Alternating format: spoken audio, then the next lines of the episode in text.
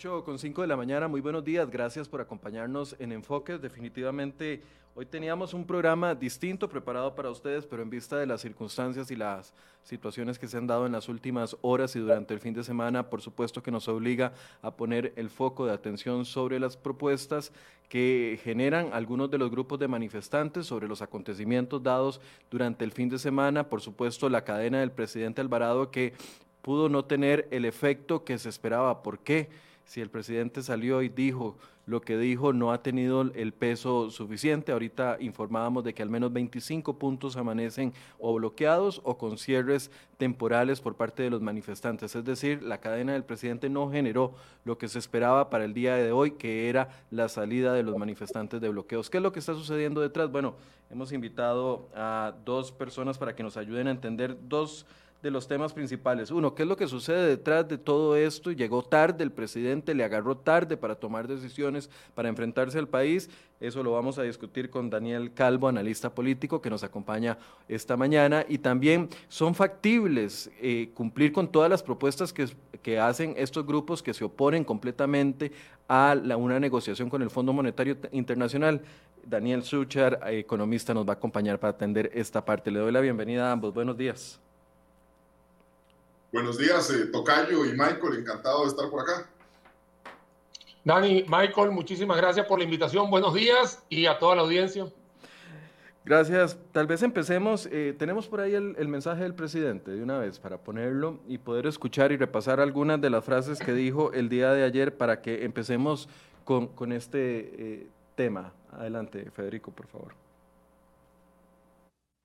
Acojo con humildad el llamado de los sectores democráticos de la sociedad, atendiendo el llamado de los partidos políticos representados en la Asamblea Legislativa, así como de las cooperativas, los sindicatos, los empresarios, el sector agropecuario, los solidaristas, la academia y los sectores religiosos, hoy hago una convocatoria a los distintos sectores que respaldan las vías institucionales para que abramos un diálogo nacional para resolver la emergencia económica que afronta el país. Bueno, eso fue parte de las palabras. Tal vez le voy a dar la palabra a Daniel eh, Calvo, a Calvo, vamos a hacer Calvo y Suchar para que no, no nos confundamos a Daniel, para que nos haga eh, tal vez un primer acercamiento. Daniel, el, el me imagino yo que la actitud de presidencia o la esperanza de presidencia era que una vez publicado este mensaje se detuvieran los bloqueos inmediatamente, pero cuando él dice eh, he decidido que la propuesta con el Fondo Monetario Internacional, la inicial no va, esto genera desconfianza en los sectores porque algunos de ellos piden que no haya del todo negociación con el Fondo Monetario Internacional, pero tal vez eh, de inmediato vienen las reacciones, reacciones del sector político y tal vez del empresariado que dice, muy bien, se hizo, se tenía que hacer, ahora eh, pongámosle fecha a la discusión. Pero por otro lado, al menos el sector de, de sindicalistas representado por Albino Vargas y el de Rescate Nacional representado por José Miguel Corrales y también por Celimo Guido dicen de inmediato eh, no tiene credibilidad, no cambia nada este mensaje. Michael, vamos a ver, eh, creo que la pregunta que haces es pertinente, pero quisiera yo eh, remontarme a lo que vivimos quizás días atrás. Hacías una pregunta inicialmente de que si, si, llegó tarde el presidente con este anuncio. Muy probablemente que sí. Recordemos que desde la fecha misma del anuncio fue prácticamente señalado y todas las fracciones políticas de alguna manera lo hicieron de algún modo, algunas quizá también tardíamente, y eso también hay, hay que reconocerlo, a su repudio a, esta propuesta. Yo creo que se veía que la viabilidad política dentro de la Asamblea Legislativa, que sí o sí eso tiene que pasar por ahí, y no hablemos del empréstito como tal, que será un empréstito ahí, sino de las condiciones o de los proyectos que acompañaban pues esta agenda eh, para, para una eventual aprobación del acuerdo. Creo que desde ahí el presidente debió rearticularse, replantear una propuesta intentar llegar a alguno, algún punto de estos balances. Se habla de que la propuesta es muy desbalanceada y aquí Sucha puede eh, ahondar muchísimo más en ello, pero lo cierto es que más allá del desbalance será difícil para, para el Poder Ejecutivo quedar bien con todos los actores. Efectivamente, con el anuncio de ayer no se ha bajado el descontento, al menos en ciertos grupos del país que mantienen hoy el día los bloqueos, pero sí el Poder Ejecutivo tendrá que tomar una decisión o tomar partida. No podrá intentar quedarle bien porque le terminará quedando eh, mal a todos. Y en eso creo que es que este gobierno debe diferenciarse. Creo que deberá hacer una, una apuesta más cargada hacia uno o hacia otro lado. Y al menos lo que uno pues percibe en parte del descontento social es que quizá la parte eh, del incremento o la creación de nuevos tributos es lo que más molesta. Yo creo que inclusive si se hablara quizá un poco más de reducción de activos, eh, sí, claramente habrá una propuesta, habrá una molestia, los sectores sindicales se oponen a ella, pero me atrevería a decir que quizá pues pudiera encontrar quizá un poco más de viabilidad a nivel político. Ahora, ¿qué, le, ¿qué, le, faltó, Daniel, al mensaje del presidente el día de ayer? Bueno, llega tarde, llega dos semanas tarde cuando sabía desde el día uno de que su propuesta ante Fondo Monetario Internacional no iba a pasar, o sea, no tenía viabilidad política de ningún partido, nadie lo apoyó, afuera de, Luis Guillermo Solís, eh, que se puso en redes a decir que era una propuesta que era perfectible, eh, Otón Solís, que salió defendiendo un poco, eh, el comité político del PAC, que, que, cuando uno le pregunta por los 500 millones de la estafa no dicen nada, pero aquí sí salen a apoyar el plan del presidente. Pero él sabía que estaba solo. ¿Por qué dejó pasar dos semanas para que esto llegara a la escalada que llegó y ahora enfrentarse a un país que no le, a una parte del país que no le cree? Mire, esa es una pregunta que yo creo que deberíamos hacérsela directamente a Casa Presidencial. Uno no, no puede comprender las razones de, de este atraso.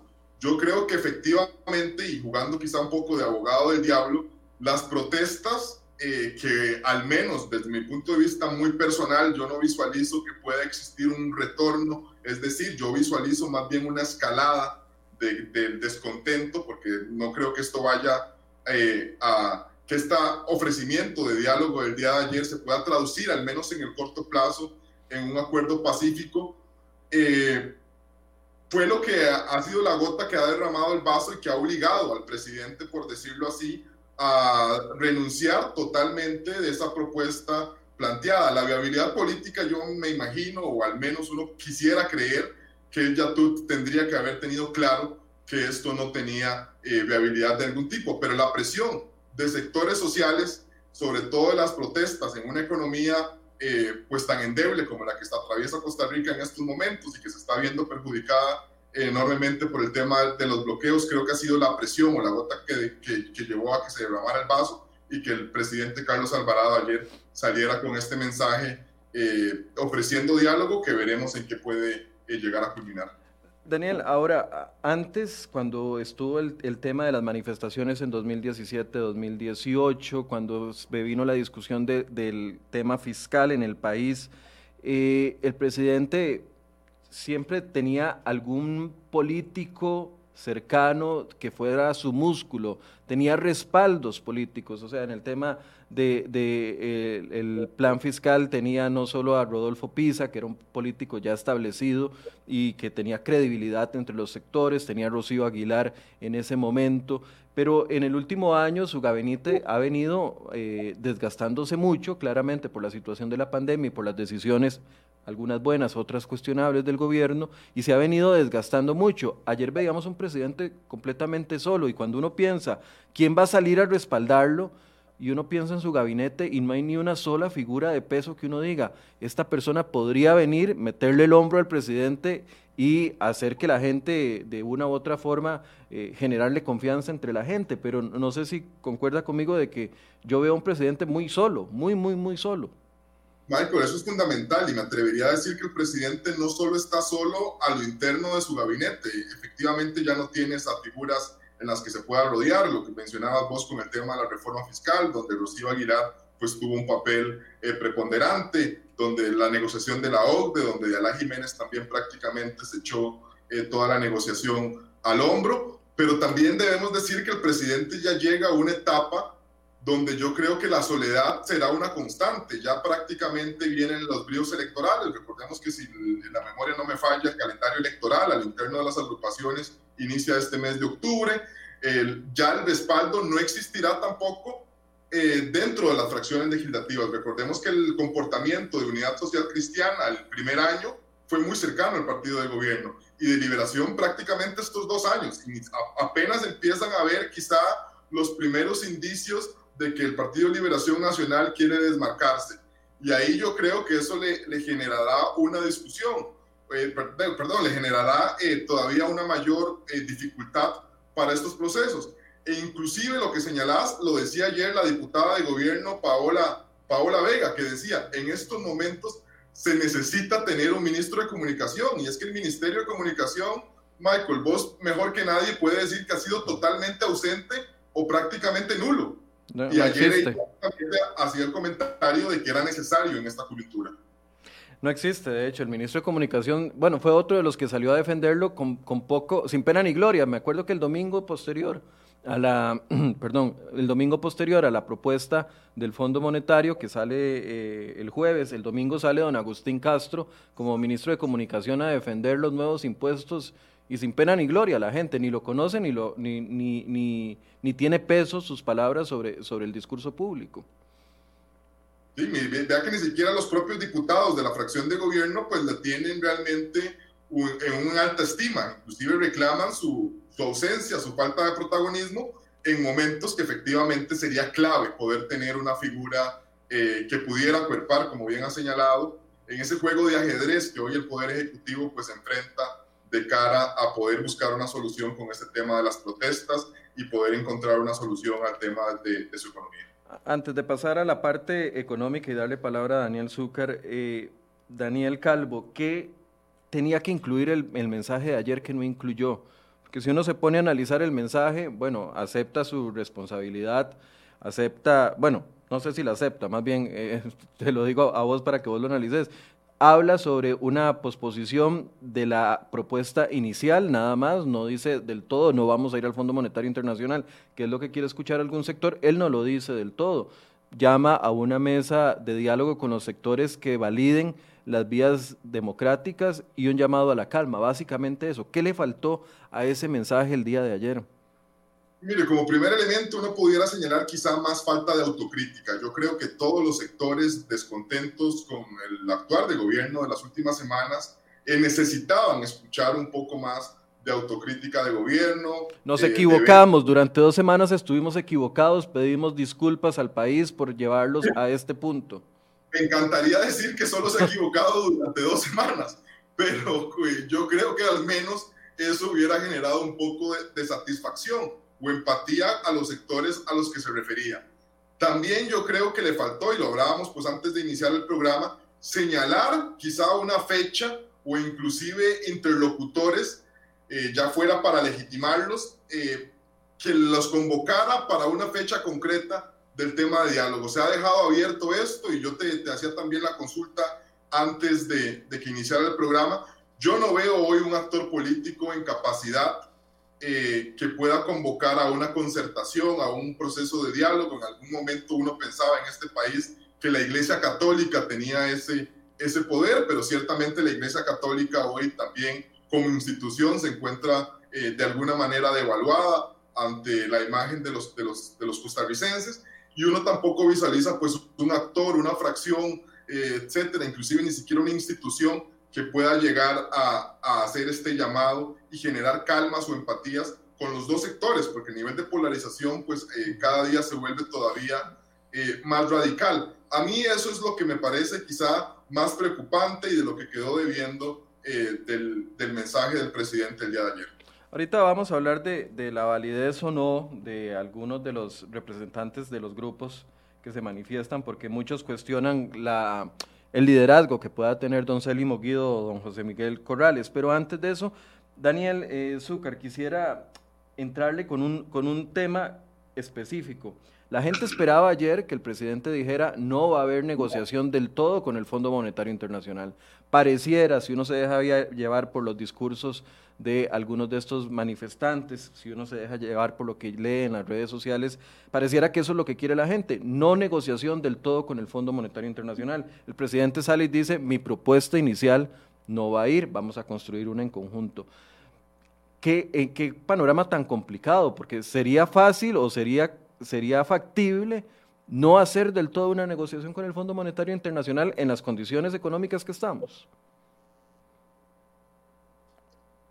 Mira, Michael, acá hay un tema que tenemos que retroceder un mes y medio atrás, puesto que cuando se votó en la Asamblea por los 504 millones de dólares en un crédito del Fondo Monetario Internacional, vuelvo a repetir, en la Asamblea, lo que le daba era el puntapié a poder buscar esta facilidad de fondeo extendido, el EFF, para el Fondo Monetario Internacional. O sea, que ya desde hace un mes y medio ya se sabía que iba a ser esa la salida o por lo menos el, el camino que se iba a recorrer desde el punto de vista de la Asamblea.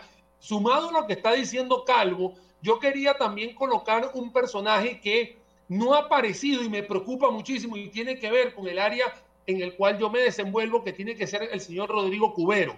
¿Por qué te hablo de, de él? Porque él es el presidente del Banco Central, él ha participado y ha, estado eh, eh, detrás de la, de la propuesta, él trabajó muchísimos años en el Fondo Monetario Internacional, o sea, yo creo que él también debería estar dando la cara para ver si hay algún tipo de credibilidad sobre todo esto. Y lamentablemente es el que menos he visto cuando es el que tiene una gran cantidad de expertise para podernos, digamos, o poder darle un, un visto bueno a todo esto, o por lo menos agarrar al gobierno y decirle, mira, yo sé, yo he estado en ambas partes, déjame hacer una propuesta que te pueda llevar a un, a un puerto seguro. Entonces, ¿qué es lo que sucede? Pero, pero don Rodrigo Cubero está, es parte del equipo. Este 504, Daniel, perdón, pero es que don sí, Rodrigo... O sea, don él es parte del equipo, pero es parte del equipo no económico, parte del equipo, él, no formuló esto. Michael.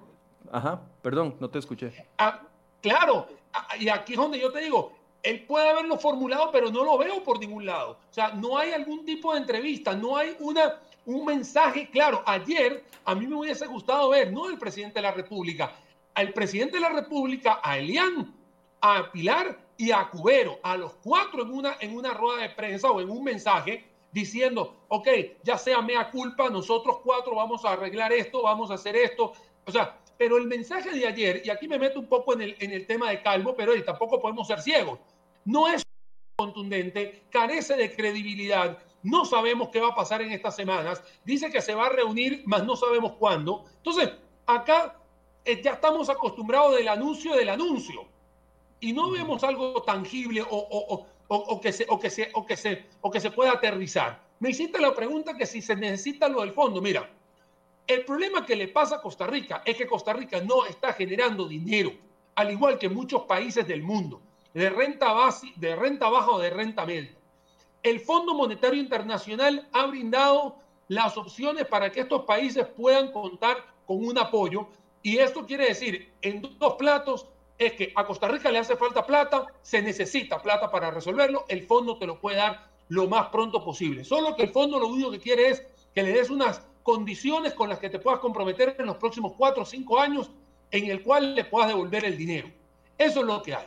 En estos momentos lo que estamos viendo con dos participantes importantes. El tema de liberación nacional y unidad social cristiana que se han aferrado a decir no vamos a aprobar nada de esto en la Asamblea, cosa que es un mensaje que empezó desde hace dos semanas, no hace un día, hace dos semanas, y que me parece que ese es más potente que el de, los bloqueos. Y por el otro lado tenemos este movimiento eh, que no sé si es eh, ciudadano eh, improvisado o, podría ser un, movimiento totalmente orquestado por algunas personas detrás de estos dos señores, Célimo y el señor Corrales, en el cual lo que está evidenciando es que no quieren más impuestos, pero ahora lo que no quieren es tampoco la negociación con el fondo. Pero a mí lo que me preocupa acá, Michael, es entender cuáles serían las soluciones, porque ya los problemas ya los sé. Por eso Ya sería, sería que están factible, bloqueando hoy, a esta hora ya están bloqueados. se- sería factible que el país avance sin una negociación con el Fondo Monetario Internacional, aunque ponga todo cuesta es que arriba. si usted quiere negociar, es que si usted quiere ir a hacer algo que no sea con el Fondo Monetario Internacional, va a tener que hacer reformas estructurales para mañana. Y mañana significa en 24 horas, no para mañana dentro de dos años. O sea, ¿Por qué? Porque todos estos tipos de reformas estructurales del Estado, la reforma del empleo público, todo eso lleva tiempo. Pero si no podemos arreglar el problema a través de una plata rápida, hey, vamos a tener que hacer prácticamente una reforma del Estado para una semana. Y eso va a ser imposible de hacerlo. ¿Por qué? Porque no lo hemos hecho en los últimos 40 años, en los últimos 20, en los últimos 10, no creo que lo vamos a hacer en los próximos 10 días. Eh, y menos, como decía Daniel Calvo, menos de que ahorita vamos a estar a 18 meses, me calculas bien, Dani, si son un poco menos, de unas elecciones presidenciales donde hay un cálculo político, donde es que si no tocas al, al, sector público prácticamente te estás asegurando 300 mil votos más un poco más y, y prácticamente te metes en segunda ronda. O sea, eh, hay un tema importante de saber que estamos en octubre de 2020 y no en octubre de 2018, que es diferente, son cálculos totalmente diferentes ah, y claro, en el tema de economía, hey, rozamos el 9,9% de déficit fiscal, 70% de deuda sobre PIB, o sea, los números son horribles en el punto económico, pero también hay un tinte político que no me lo puedo saltar, Michael. Eh, Daniel Zúcar, ¿cuáles han sido los pecados del equipo económico, si pudiéramos calificarlo de esa forma? Porque hasta el momento, bueno, cuando ellos salieron eh, a dar la propuesta, a los dos días, a las 24 horas ya sabían de que la oposición iba a ser importante por el desbalance de la propuesta. No escucharon durante todo este tiempo. Don Rodrigo Cubero, que tal vez era el que tenía más peso por ser el único experto en economía, experto, experto orgánico en economía de los que conforman el equipo económico, como bien dice Daniel, al principio se ofrecieron entrevistas y después el don, don Rodrigo dijo, no, yo no me voy a meter ahí no sé si fue estratégicamente para no quedar como parte de, la planilla del Ejecutivo, pero don Rodrigo no está ahí. Doña Pilar está desgastada completamente, no solo por este tema, por el tema de empleo público, por el tema de la UPAD, por todos esos temas. Y don Elian Villegas eh, entró en el peor momento del Ministerio de Hacienda. ¿Qué, ¿Cuáles han sido esos pecados de este equipo económico que definitivamente hicieron? Y es que yo lo voy a demarcar desde mi punto de vista, esto, esto es plena opinión mía. Para mí el mayor pecado del equipo económico ha sido la imprudencia, porque proponen algo completamente desbalanceado y todavía le mienten al país de cara a cara diciéndoles que era una propuesta balanceada cuando claramente no lo era. Desde tu perspectiva técnica, Daniel, ¿cuáles eran esos o cuáles han sido esos, esos pecados de ellos para luego preguntarle a Daniel Calvo si es factible o si es necesario, como dice José María Figueres, el expresidente, que el, el presidente cambie a todo su gabinete, incluyendo a, su equipo económico. Eh, Zúcar, primero. Mira, te voy a contar rápidamente con números. Cuando usted propone algo donde el 5 puntos porcentuales del PIB son a través de impuestos y un punto porcentual sobre algo que no se sabe si se va a dar, que es la regla fiscal, la reforma del Estado y la ley de empleo público, ahí definitivamente tienes el ejemplo técnico con números de que eso no está ningún tipo balanceado. O sea, a mí me, a mí me van a disculpar. Pero lamentablemente el equipo económico no está viendo un poco más allá de la oficina donde se está realizando esas reuniones. Acuérdense que la economía es una ciencia social, no es una ciencia exacta. Si usted va a agarrar y va a colocar un impuesto o va a colocar alguna estrategia de recaudación, usted tiene que entender todas las aristas sociales que va a impactar todo eso. Hay algo que se llama la curva de Laffer, que la curva lo que habla es, hay una, hay una cantidad de impuestos maximizado para poder recaudar la mayor cantidad de tributos. Si usted sigue subiendo los impuestos, lo que, lo que hace es que improvisa más o, forma, o fomenta más la informalidad y que la gente no le vaya a pagar los impuestos. Eso es teoría económica, la curva del Laffer, la gente lo puede saber. Entonces, ¿qué es lo que sucede? En el, en el equipo económico lo vieron muy fácil. Le meto los impuestos, que los impuestos lamentablemente es lo más rápido que hay. Claro, recolecto rápido la plata, me olvido de cuáles son los impactos que hay y hago, y aquí me va a, confirmar Calvo en esto, hago una serie de reuniones, diálogo nacional, ya sea por plataformas digitales, llamo a algunas personas a desayunos, almuerzos, cena, me escudo diciendo que escuché a todo el mundo, pero al final hago una propuesta en el cual la hice a lo que me dio la gana y no a lo que en realidad tiene todas las aristas. Todo esto, Michael, tiene que ver sobre un punto muy específico y siempre lo he dicho y aquí lo voy a volver a repetir. Si usted no tiene una reactivación económica, cualquier número porcentual por cero da cero. O sea, eso hay que entenderlo. O sea, si aquí nosotros, usted puede poner el impuesto donde le dé la gana, que si no hay economía, eso da cero, no va a recaudar absolutamente nada. Y eso lo tiene que entender el gobierno a través de su equipo económico que está conformado por el presidente del Banco Central, por la ministra de Planificación, por la ministra de Economía, que tampoco la he visto por aquí dando declaraciones más allá de, la, de las tonteras del arroz, el tema del, del, del, del ministro de, de, Hacienda. Estos son los señores que tienen que estar en la comisión, que tienen que dar la cara. ¿Dónde están? Nadie sabe. el señor, y, y, te voy a decir una cosa, tú tienes razón, el señor Elian en estos momentos prácticamente entró cuando ya la tormenta estaba. O sea, en realidad, y no lo estoy escudando, simplemente es, es un tema de temporalidad que entró en un momento que lamentablemente tenía que hacer algo. E, Pero él es el responsable, él no llegó improvisado, o sea, él no cayó como paracaidista, él sabe, él tiene hace muchos años, vive acá, él entiende lo que está sucediendo, él fue presidente del INSS, él sabe lo que son los temas de las colocaciones, él sabe cómo se tienen que hacer las negociaciones de alquileres, de, de temas de gasto, él lo sabe. O sea, no se puede sentar en medios de comunicación como ha sucedido en CR hoy, se queda callado, no, no da explicaciones, pareciera que es la única salida. Es ahí donde hay un cúmulo entre economía y el tema de la comunicación que definitivamente están juntos, pero totalmente apartados de una realidad que es la que necesita hoy Costa Rica. Michael. Yo, creo que, que, el clavo está en que no reconocieron que la economía también, las consecuencias de, de las e, consecuencias sociales de sus decisiones económicas, porque yo se lo pregunté aquí tanto a doña Pilar como a don Elian. ¿Calcularon ustedes cuánto va a ser la afectación para un hogar de clase media? ¿Calcularon ustedes cuánto va a ser la afectación en impuestos adicionales para un agricultor, para una persona que tiene una tierra que no está produciendo, que le van a triplicar? Y, ellos nunca se quisieron poner, es más, don Elian me dijo, eh, don Michael, yo voy a ser respetuosa. Yo puse un ejemplo de doña Carol. Doña Carol era una señora que actualmente sus gastos se subirían en 67 mil colones al mes si se aplican los cuatro impuestos que el gobierno pretende. Yo le puse el ejemplo con el Excel y yo le dije, don Elian, por favor, dígale a doña Carol, ya que usted fue el que propuso cuatro impuestos, cuál, cuál de sus partidas recorta para que pueda pagarle más impuestos al gobierno. Y don Elian me dijo, no, yo voy a ser muy respetuoso a doña Carol, no le voy a, no le voy a decir cómo gastar su dinero. Y le digo, debería ser más respetuoso y, eficientizar el tema de los impuestos para que ella no pague más. Ahí faltó corazón, faltó eh, visión humana, Daniel.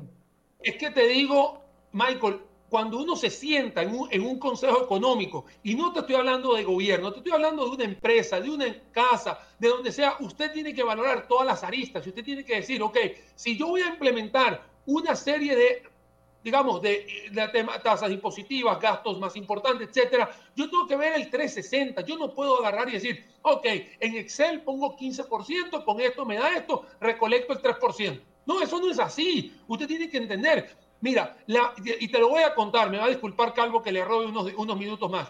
Esta semana, Michael, esta, esta que acaba de terminar, he recibido una gran cantidad de correos electrónicos de gente que me dice, Daniel, si esto se implementa, yo agarro mis cosas y me voy. Y esa gente es la que está haciendo inversiones en Costa Rica y la gente cree que la inversión es de 2 millones de dólares.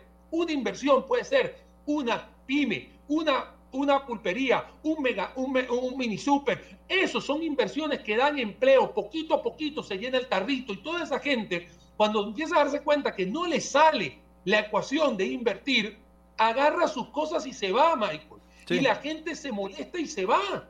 ¿Por qué se va? Porque llegan y dicen, ok, yo puedo ser costarricense, yo puedo ser extranjero, pero y como Costa Rica ya no me está dando la mejor rentabilidad en, esta, en esta siembra que estoy haciendo, ¿por qué? Porque el, mega, el, mini super no me da, o por lo menos la pyme que tengo no me da, agarro mis cosas y me voy. Y me voy. En ese me voy es que tienen que entender de que Costa Rica no tiene petróleo, ni gas, ni bauxita, ni oro, ni piedras preciosas, ni nada de eso que hoy nos pueda rescatar el país. Nosotros dependemos de la inversión extranjera directa, dependemos de los turistas y dependemos de las exportaciones y dependemos de esas zonas francas que estamos todos los días capitalizando con ellos. ¿Qué pasa? Que queremos matar la, la, gallina de los huevos de oro, queremos agarrar e irnos contra los que están haciendo las pequeñas inversiones, queremos agarrar y decir, vamos a trancarles el oxígeno a la gente para que para poder agarrar y salvar las finanzas públicas, cuando en realidad sabemos que el problema, y lo vuelvo a repetir, desde 2008, plan escudo, fue meterle 20% de planilla más a la función pública con una gran cantidad de cosas que se llaman pluses, enganche médico, etcétera, etcétera, que lo podemos decir aquí toda la mañana, y que le van sumando cada día más de forma exponencial a un gasto. ¿Es culpa del funcionario? No, no es culpa del funcionario. No, no, no, es, una, es una pésima administración, claramente. Pero es, una, pésima, administración. Daniel Calvo. Ahí lo tienes, Mike, pero no lo quieres meter porque tienes un tema que ahora sí le paso el micrófono a Daniel Calvo. Es un tema de cálculo político. Daniel Calvo, eh, ayer el expresidente Figueres decía, eh, entre varias recomendaciones que le daba con un tono conciliador, le decía al presidente Alvarado, tiene que cambiar después de bajar la cara, de ah, buscar una negociación, de hacer llamadas, de encargarse usted directamente, tiene que cambiar a su equipo económico. Es momento de hacer cambios en medio de una crisis tan grande, un equipo económico que dos caras visibles, eh, como lo decíamos, doña Pilar y don Elian, otras caras que no son tan visibles como la misma ministra de Economía o el presidente del Banco Central. ¿Se ve obligado el presidente, está contra la pared en este momento en realizar un cambio para capitalizar algún tipo de credibilidad? Michael, le falta realismo al expresidente Figueres, pero antes de referirme a por qué le falta realismo, déjeme terciar esa discusión tan interesante entre, entre mi tocayo y, y vos. Miren, ¿qué uno puede pensar de que realmente se tomaron las consecuencias sociales de esas medidas económicas? El propio Ilian Villegas aceptó en la Asamblea Legislativa que él no era partícipe cuando se tomaban las medidas de restricciones. Decirles, ¿qué uno puede esperar si él realmente el gobierno estaba preocupado o no sobre el impacto económico de estas medidas? Claramente ninguno. Y sobre el tema del realismo, yo creo que también a mucho de eso es que debemos decir que hoy Elian Villegas se encuentra como ministro de Hacienda. ¿Qué quiero decir? Hoy por hoy nadie va a querer, a querer asumir un, un ministerio al gobierno de la República.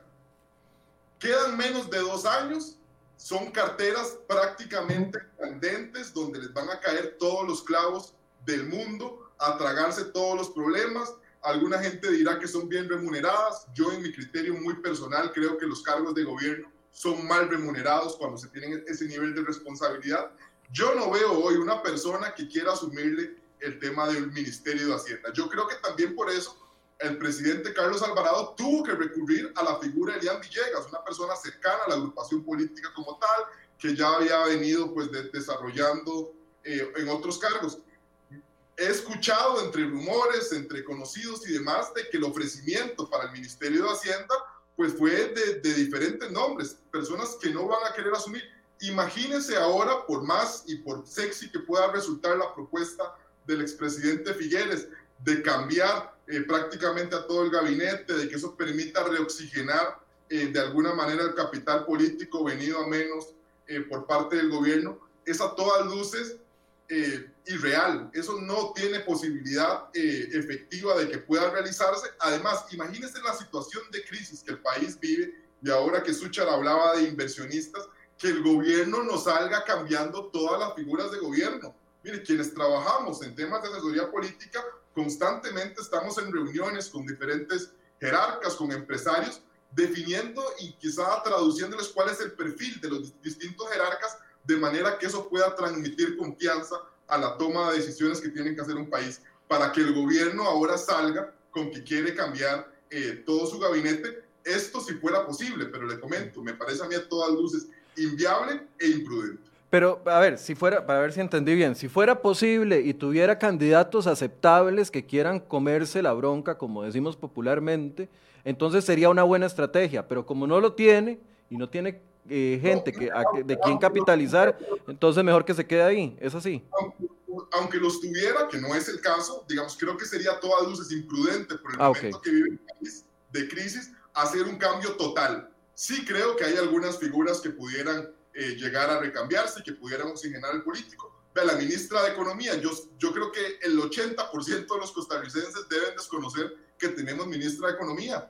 Ya hablábamos del tema del Ministerio de Comunicación. Sería fundamental que el gobierno pueda llegar a poner eh, quizá una figura que pueda llegar a cuerpar de mejor manera al gobierno. El ministro de la Presidencia, si bien es reciente, la verdad es que entró perdiendo. Lleva, lleva menos desde, desde mayo a la fecha y la verdad es que no ha, demostrado más bien ser un desacierto que un acierto por parte del gobierno. Creo que el presidente debería de plantearse en figuras que no sean claves solo para él, sino en figuras que puedan transmitir confianza a los sectores más importantes del país, que en este momento no lo generan. Y yo concuerdo plenamente con lo que decía Sucha. De parte del equipo económico, hoy ninguna figura inspira confianza a los sectores más importantes del país. Y la figura que la pudiera generar, eh, que sería el caso de Rodrigo Cubero, como bien lo mencionaba Sucha, pues prácticamente se encuentra eh, pues condenado al ostracismo, eh, quizá por, por decisión propia o quizá también por una decisión de gobierno. Pero entonces estamos, estamos en un punto horrible, porque ¿con qué credibilidad se va a mantener en el puesto el ministro de Hacienda y la ministra de Planificación cuando ellos mismos vendieron al país una supuesta negociación con el Fondo Monetario Internacional que resultó totalmente una farsa? O sea, ¿con qué cara ellos se van a mantener ahí? ¿Con qué cara van a construir ellos una nueva propuesta sabiendo que lo que acaban de hacer desató este caos horrible en el país. O sea, es muy complicado entonces, Daniel Calvo. Porque los sectores que están esperando hoy una nueva rearticulación, un nuevo replanteamiento de la propuesta, eh, tendrán que escuchar a actores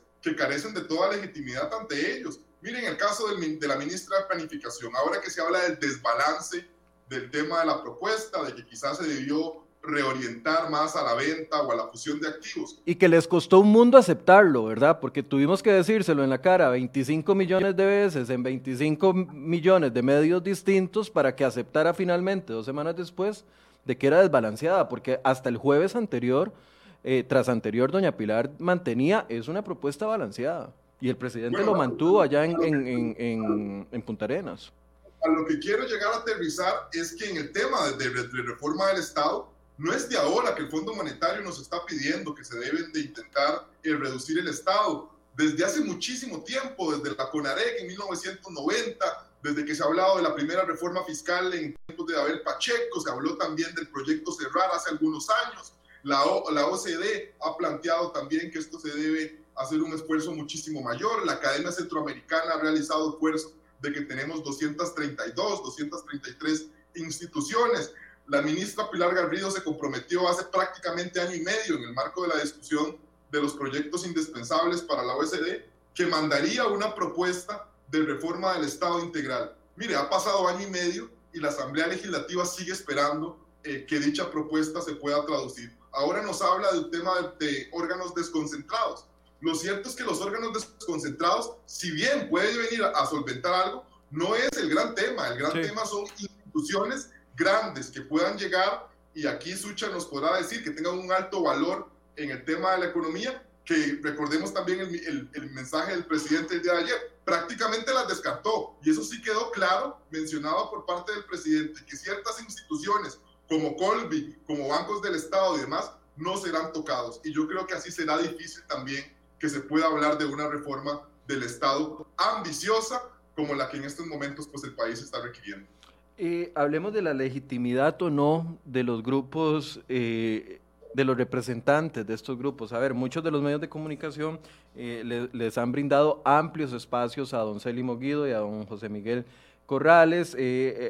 don Albino Vargas ha estado intenso, mandando mensajes durante todo el fin de semana, uniéndose a este grupo. Algunos cuestionan la legitimidad de ese grupo y dicen, si Alvarado se reúne con ellos, entonces más bien los va a hacer más poderosos y entonces ellos van a agarrar más cancha en el tema de los bloqueos. Por otro lado, eh, ciertas personas respaldan a estos dos exdiputados.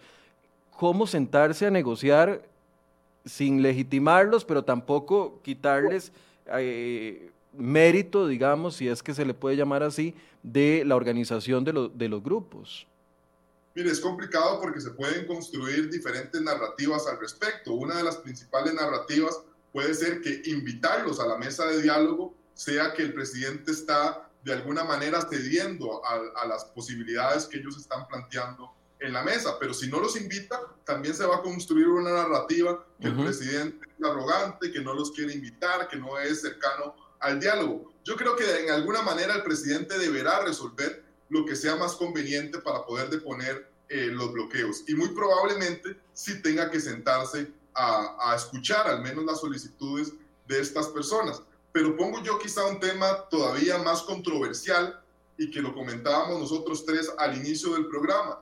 ¿Son realmente estas las personas o las figuras que están detrás del movimiento? Mira, a uno le genera pues bastante suspicacias. Yo creo que muchos han aprovechado también para, para sacar o llevar agua a sus molinos del descontento social que el país está atravesando. Vemos como Oscar Campos, por ejemplo, está creando un partido político, ¿verdad? Ah. Que es uno también de los líderes que está ahí. Vemos como Albino Vargas cree que es él el que tiene esta capacidad de convocatoria, que efectivamente no, no, le quiero eh, eh, descartar que sí pueda tener eh, algún nivel de poder de convocatoria, pero ciertamente ya hay un descontento orgánico de que las personas se encuentran molestas en razón del alto desempleo, que no encuentran las fuentes económicas para llevar los, los, los, insumos de, de, de consumo fundamental a sus hogares y que hoy no encuentran más que otra posibilidad que protestar. Pero ciertamente uno visualiza cierta articulación detrás de los mensajes y detrás de sus actores. Creo que todos quienes nos escuchan estamos inundados de audios que nos llegan de WhatsApp, de diferentes memes y demás, y son audios y memes bien pensados. Y les pongo quizá el ejemplo del tema del audio de la fuerza pública. Si realmente existe una posibilidad de que la fuerza pública esté convocando a la desobediencia civil, yo creo que nadie en este país está comprendiendo la gravedad del asunto que hoy nos estamos jugando en este momento. Ah, pero aquí también, aquí, perdón que te interrumpa, Daniel, aquí también me surge eh, una de la, uno, un temor y una, una pregunta. A ver, históricamente el PAC, cuando ve a las personas que se adversan a ellos, eh, han actuado en contra del grupo, meten a todos en una misma bolsa y dicen, no, no vamos a negociar, o no, no vamos a hacer esto, o no, no los vamos a escuchar.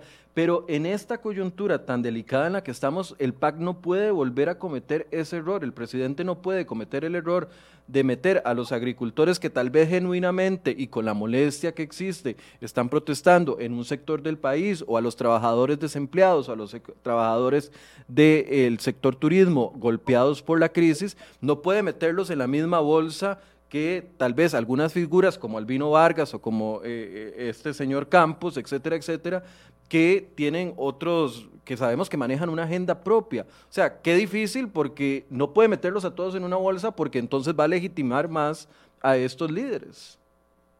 Michael y Daniel, sin duda el gobierno no está comprendiendo eh, las verdaderas razones del descontento ni tampoco lo que el país está viviendo. Mire, y le pongo el ejemplo de la división que hoy estamos viviendo. ¿Dónde se están concentrando hoy las protestas? En lugares rurales, donde el Partido Acción Ciudadana nunca ha logrado poder cosechar bases propias de apoyo, justamente en las bases rurales. Mire, lo que hoy estamos viendo es una vez más la división que quedó evidenciada en, en las pasadas, en las pasadas eh, elecciones nacionales, donde el Partido Acción Ciudadana tiene sus cuadros de apoyo en áreas eh, del, del gran área del Valle Central pero que en las personas más alejadas, las provincias costeras, lo que está viviendo Punta Arenas, son prácticamente provincias que han quedado eh, pues alejadas de poder insertarse en el tren del desarrollo y que son ahí donde están los cuadros o los focos principales de protesta. O sea, nada se está, eh, eh, no, no estamos descubriendo el agua tibia, es lo que quiero decir con esto. Lo que quiero decir es que los focos de descontento del gobierno son existentes en las áreas periféricas desde hace muchísimo tiempo y claramente pues el descontento tarde o temprano iba a explotar por ahí. El gobierno sigue sin comprender la gravedad del asunto y como lo mencionaban pues algunos, algunos eh, actores en estos días, lo, cierto es que las, estas medidas de bloqueos y, y, cierre de carreteras están generando todavía un daño mayor a una economía que apenas intentaba pues eh, eh, poder recuperarse de estos cierres de medidas de restricción que yo creo que es un, un tema que le dejo aquí a mi, a mi tocayo Suchar para que se pueda referir. Sí, y, y, y, Zúcar, también otra pregunta. ¿Cómo se va a construir una propuesta para negociación con el Fondo Monetario Internacional si es que quieren seguir por esa ruta eh, con grupos que tienen intereses tan particulares en que no se toque cada uno de sus sectores? Porque si uno ve a un sector importante de las personas, por ejemplo, que están comentando, la gente dice, no más pensiones de lujo, no más, hay que reducir el Estado, hay que, hay que eh, hacer eh, recorte de gasto, tenemos que... Uno ve eso en los comentarios, pero por otro lado ve algunos líderes diciendo no van a tocar las instituciones, no se va a tocar la institucionalidad, no se puede despedir a nadie, desconcentrar eh, órganos o unificar instituciones va a generar desempleo, eso no se puede hacer. Entonces, ¿Cómo va a ponerse en una propuesta con, con esta variedad, con este menú de solicitudes que, que van, que chocan entre ellas. Michael, acá cuando usted va al psicólogo y usted tiene un problema, el psicólogo lo primero que le dice, puede decirle buenos días, buenas tardes, le dice, usted ya reconoció el problema. Eso es lo primero que te dicen. Usted reconoció, ya, ya diagnosticó y reconoció el problema. Y acá el, el, tema es que nosotros no hemos reconocido, y no nosotros, Daniel, Galvo, vos, es el gobierno no ha reconocido dónde está el problema y no ha querido meterle mano al problema. Ha querido irse dando por la tangente, haciendo cosas que no tienen absolutamente nada que ver. Aquí Calvo acaba de decir, hay bloqueos que están dando un daño a la economía. El daño se llama 60 millones de dólares diarios. 60 millones de dólares diarios con todos los bloqueos en importaciones y exportaciones. Eso no se lo salva, no se lo brinca nadie. Ahí lo tienes. ¿Quién en su sano juicio va a bloquear la economía para, para, para reactivarla? Nadie. Entonces acá hay un tema que tiene que venir del Poder Ejecutivo. Lamentablemente ellos fueron los que, ellos fueron los, los que ganaron las, las elecciones, ellos son los que fueron elegidos, ellos son los que tienen que tomar la decisión. Todos los que estamos acá le estamos brindando soluciones gratis, porque la verdad yo creo, Michael, que este programa de enfoque que han, que han llegado una gran cantidad de analistas le han dado gratis las soluciones viables, porque una cosa es una solución totalmente eh, eh, esperanzadora y otra cosa es una solución viable. La solución viable está basada en reforma del Estado, en reforma de la ley del empleo público. Hay que vender instituciones que valgan la pena que, que usted agarre y, se lo, y cuando se la compren, mueva la aguja, porque si usted vende Fanal, le van a dar 20 millones de dólares y eso no mueve nada. Daniel, pero es que ese es el problema. Va, a tener, va a tener en la misma mesa el que pide el recorte de gasto público, en la misma mesa a la par el que pide la venta de instituciones, a la par el que dice que no toquen las instituciones, a la par el que dice que no más impuestos, a la par el que dice que recortemos el, el gasto del Estado, a la par el que dice que negociemos deuda. Entonces va a ser esa mesa, si es que se llega a concretar algún día y si es cierto que el presidente se va a sentar, como él dijo ayer, si esto es cierto, se va a sentar en esa mesa a negociar él directamente con todos los sectores, o sea, le va a tener que quedar mal a casi todos en alguna parte. Es que, Michael, es que aquí el tema no es quedarle bien. Aquí el, el tema es que las finanzas públicas están al 9,9% en déficit, 70% de Producto Interno Bruto en deuda. Eso es lo único que está mal y hay que quedarle bien a esos números hay que quedarle bien a las calificadoras de riesgo que están a punto de meternos al lado de Camerún, Chad, Sudán. Eso es lo que ahí es donde tiene que entender de que Costa Rica la gente no la quiere en estos momentos. La gente cuando quiere meter plata te está pidiendo hasta un spread de 8, 9 puntos porcentuales sobre lo que es el tesoro. Ahí está el problema. Ahí es lo que la gente tiene que entender. La gente no quiere venir a invertir a Costa Rica. Si no se invierte en Costa Rica, no hay empleo. Y si no hay empleo, va a haber peor. Hoy medio millón de personas no tienen que llevar comida a la casa. ¿Usted quiere llevar comida a la casa? Hay que darle empleo. El que da empleo es el inversionista. El inversionista es el pequeño, mediano, grande microempresario. Si nosotros no pensamos en esa parte, ahí le vamos a quedar mal a quién? A un Estado que se está engordando, a un Estado que ahí están las, las mentiras la gente me dice, ¿por qué van a vender el PCR? Van a votar a todo el mundo. ¿Quién en su sano juicio compra algo para matarlo? Yo he estado en tres adquisiciones, Michael, donde las tres adquisiciones todas han sido compradas y le han generado más empleo a la gente. Eso es una mentira que la gente se lo dicen. Y ahí está la gente del banco, del, del Banco de Costa Rica, todos nerviosos porque los van a comprar. ¿Qué importa? Te van a cambiar simplemente el que te paga el cheque. Así de sencillo. Colby, ¿y qué importa? Te, lo van a mejorar. Nadie compra algo para matarlo. Pero esas son las cosas que vuelan en la calle y la gente obviamente empiezan los antagonismos o los anticuerpos. Usted quiere resolver el problema, busque nuevamente la, la esencia del problema. Un gasto público que todos los días engorda, pluses que engordan, enganches médicos, los magistrados, Poder Judicial. Y claro, por ahí me dicen, Daniel, la evasión es obvio. ¿Cómo no va a haber evasión si Ministerio de Hacienda tiene una pistolita de agua para ir a cobrarle a la gente en una batalla campal? Hay que meterle un buen sistema, un buen software a Hacienda, como lo dijo el exministro Chávez, que cuesta 150 millones de dólares. Eh, es, decir, es decir, todos los que se vayan a sentar en esa mesa de negociación tienen que tener claro que van a ganar algo y van a perder algo de las solicitudes.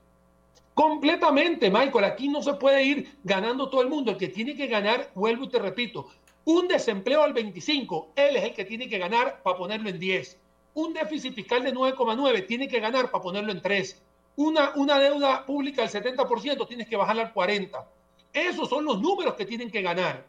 Y eso es lo que va a agarrar y te va a decir, las calificadoras de riesgo te van a decir, en vez de tener una calificación de prácticamente de perspectiva negativa con, un, con bonos basura, hay que ponerlos en perspectiva positiva con bonos de inversión. Esos son los que tienen que ganar. Y si usted como equipo económico, y volvemos al punto hace 40 minutos atrás, Calvo y yo, Pilar Garrido, eh, la, la, señora Victoria, eh, Rodrigo Cubero, el, el propio presidente de la República, el viceministro, el, el ministro de presidencia, todos se enfocan como hacen en una empresa, ponen, lo que se llaman Key Performance Indicators, los KPIs, y lo ponen en una pantalla ahí, y todos los días dicen, estos son los números que yo tengo que bajar, créanme que todo el mundo va a empezar a trabajar para bajar eso, para mejorar esas cifras. Pero claro, como estamos pensando en un tema político, a ver cómo llego a segunda ronda, a ver cómo le quedo bien, a ver cómo hago, entonces ya se mancha el problema económico y trasciende lo económico a lo político y ni siquiera debería,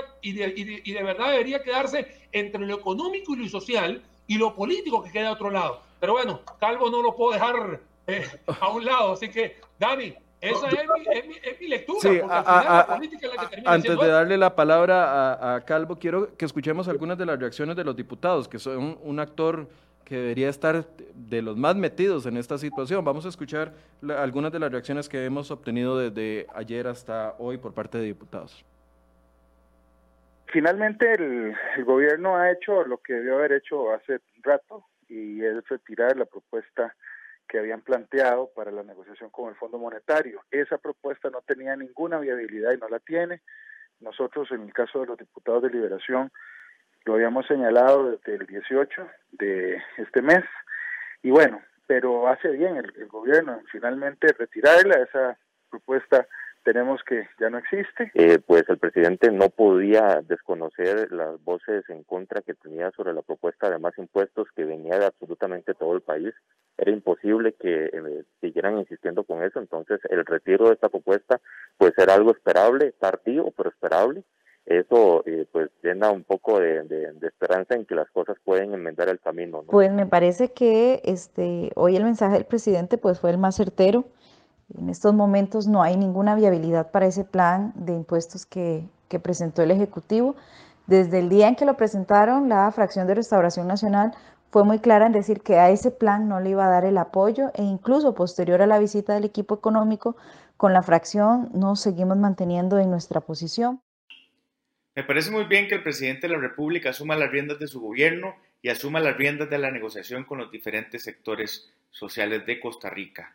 Hace muchos meses hemos venido insistiendo en que la propuesta por el Fondo Monetario Internacional se estaba construyendo en secretismo y con muy pocos sectores, ignorando además propuestas importantes en el tema del recorte del gasto, en reforma del Estado y en la reforma al empleo público. Finalmente, bueno, son algunas de las reacciones. Eh, Calvo, ¿qué le parece el actuar de los diputados? Bueno, las, primeras reacciones de los diputados y ahí va a estar un reto importante porque la tentación de mezclar o jalar capital político en medio de la crisis va a estar en todos los partidos. No, efectivamente. Vamos a ver, Michael, ¿qué, es lo que no puede llegar a, decir o, a leer entre, entre estas eh, declaraciones que han hecho los diputados? Hoy que el gobierno se encuentra en sus momentos más bajos, el capital político, así lo revelan también las diferentes encuestas, hemos visto una del CIEP, hemos visto Sid también en, en días recientes, hoy lo más atractivo es intentar golpear al gobierno. Y efectivamente se pueden construir eh, distintas narrativas al respecto. Está el tema de reducción de gasto, está el tema de la creación de nuevos impuestos, aumento de los mismos, que serán flancos a los que el gobierno pues le tendrá que hacer frente, porque yo creo que los, las, las agrupaciones buscarán e intentar golpear al gobierno y sobre todo por lo que comentábamos también al inicio del programa.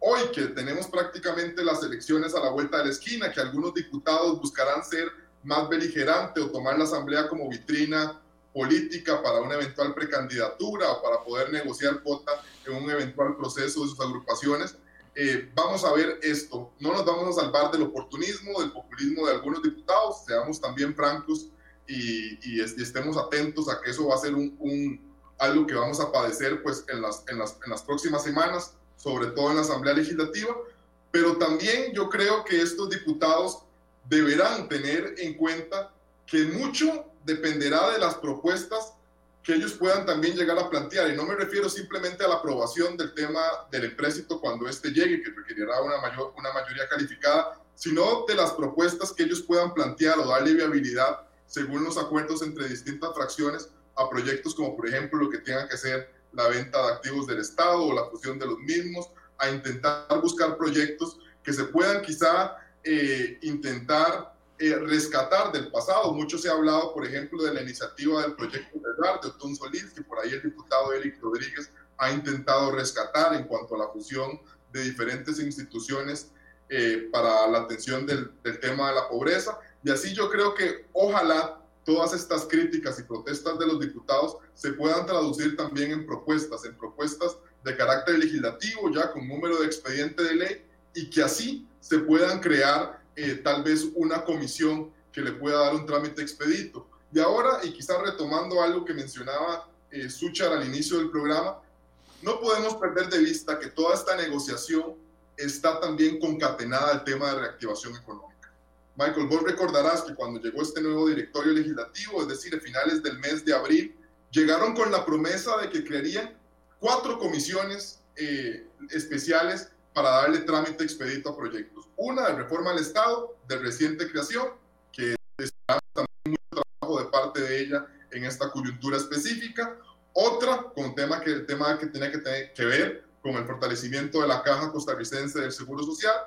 Otra con temas COVID, que la seguimos sin observar, pero sobre todo una comisión especial que se prometió de reactivación económica. No sé cuántos meses han pasado del primero de mayo a la fecha y los diputados siguen faltando a su promesa de crear una comisión para ver estos temas. Y miren, la gente que hoy está en las calles, y en las protestas, es gente que no espera y es gente que justamente por ese descontento de no haber mostrado un plan integral que permitiera mejorar de alguna forma su economía, pues hoy se encuentra eh, pues con completa, con completa eh, transparencia y con completa eh, deseo de, expresar su descontento, pues en una vía que quizá no es la más indicada, que es eh, la protesta social y, la toma de las calles. Eh, Daniel Zúcar, tal vez eh, un cierre, algún tema que yo no haya abordado y que quisiera poner en la mesa para cerrar y también a Calvo. Mira, yo quiero irme un poquito para atrás. En el mes de mayo estuve en un enfoque invitado por vos y estábamos hablando sobre los planes de reactivación económica que el 8 de mayo y yo te había comentado de que era muy bonito todo en papel, pero hasta que uno no lo haga, el dicho al hecho hay mucho trecho. Hoy estamos prácticamente cinco meses después, no tenemos absolutamente nada, tenemos un país que está volcado de cabeza y que en realidad lo que necesita es reactivar una economía porque la economía cuando llega ingresos a los bolsillos de la gente, la gente va a estar mucho más tranquila, menos ansiosa. Hoy lo que vemos es todo lo contrario y vemos un gobierno que va a tener que hacer una mea culpa, que va a tener que abrir las puertas y no solamente escuchar, sino agarrar lo que escucha y plasmarlo y llevarlo a una mesa de consenso. Y acá lo más importante para terminar, Michael, es que sea de implementación inmediata. O sea, que para el lunes que viene podamos tener un plan, porque si de repente se van a tirar dos meses más, nos da diciembre, diciembre, enero, y de este tiempo se nos va a ir y hay mucha gente que necesita esto de forma inmediata. No hay tiempo que perder, Michael, eso sería. Sí, y es imposible construir una propuesta de aquí a noviembre cuando se va a reunir el, las altas autoridades del Fondo Monetario Internacional. O sea, no hay, hay que dejarse de realidades. Esto, si queremos ir al Fondo Monetario, será en abril, porque ahorita en noviembre es imposible llevar una propuesta. Mira, yo creo que el, que quiere puede, Michael, el que quiere puede. En, empresas privadas eh, tuve la oportunidad de trabajar en dos donde a mí me dijeron, eh, el viernes tiene que tener la propuesta y usted verá qué hace y usted verá si trabaja 24 horas seguidas, pero va a tener que tener la propuesta. Así que aquí también se puede hacer, esto es una urgencia, no estoy en un país rimbombante, no estoy en un año rimbombante, hay que moverse. O sea, es un tema especial hay que hacer cosas especiales, hay que hacer cosas creativas, innovadoras, pero no ir en contra de una sociedad que te pide a gritos que lo dejen trabajar, que al final es lo que está todo el mundo pidiendo y que lo deje trabajar sano y que la gente pueda tener algo en el bolsillo y no quitarle lo poco que le está llegando. Eh, Daniel Calvo, analista político. Michael, mire, en, la vida y sobre todo en la actividad política es fundamental tomar decisiones. Yo creo que el gobierno ha llegado al punto en el que tiene que tomar eh, decisiones importantes al respecto. En esta mesa de negociación de la que hemos venido hablando a lo largo de este programa, será imposible que él pueda quedarle bien pues a todos los actores. Él tendrá que decidir cuál actor será al que vaya a intentar eh, darle quizá un respaldo mayor. Aquí él tendrá una decisión que muy probablemente también será evaluada en el juicio político, que son las elecciones que se encuentran a la vuelta de la esquina. Pero seguir postergando o intentando quedarle bien a los dos grupos, eh, no tomando decisiones, yo creo que hoy es lo peor que le puede pasar al país. Bien, muchas gracias a Daniel Calvo, analista político, Daniel Zúcar, economista y analista también de políticas públicas en esta materia, por habernos dado su punto de vista. Por supuesto que le vamos a dar seguimiento a este tema. Esperamos de que se concrete algún tipo de acercamiento el día de hoy y por supuesto mañana vamos a tener más de enfoques relacionado a este tema que es definitivamente el principal preocupación, la principal preocupación que tenemos como país. Muchas gracias a ambos, gracias a ustedes por su compañía, por sus comentarios y los invitamos a conectarse mañana a partir de las 8 de la mañana. Muy buenos días. Buenos días.